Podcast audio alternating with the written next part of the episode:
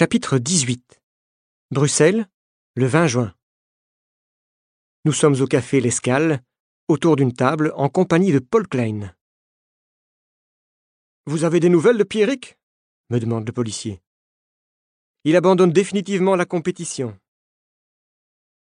Et le docteur Van der Waren, qu'est-ce qui va lui arriver? Tu as une idée, Paul? demande Jackie. Grâce à son changement d'attitude, il n'ira pas en prison, mais il sera sans doute obligé de vendre sa maison de Fontainebleau et ses appartements en Suisse. C'est bien lui qui a opéré Jean-Claude Domino demande Nina. Oui.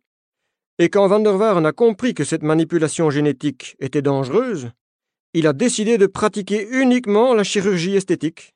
Alors, pourquoi est-ce qu'il a accepté d'opérer Pierrick? demande Nina.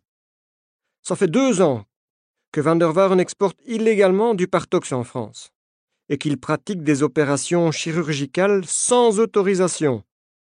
Jim Jordan a été informé du trafic et il a obligé Van der Waren à opérer Pierrick Martin en échange de son silence. Vous connaissez la fin? Effectivement, dis-je. Jean-Claude Domino nous a informés, ensuite c'est Van der Waren qui a parlé, et enfin Pierrick Martin a dit la vérité. C'est ce qu'on appelle l'effet domino.